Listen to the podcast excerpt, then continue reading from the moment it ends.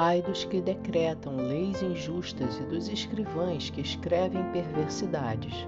Isaías 10, 1. Os homens pensam deter o poder e pensam que com ele podem fazer o que quiserem, mas Deus os adverte através da boca do profeta Isaías.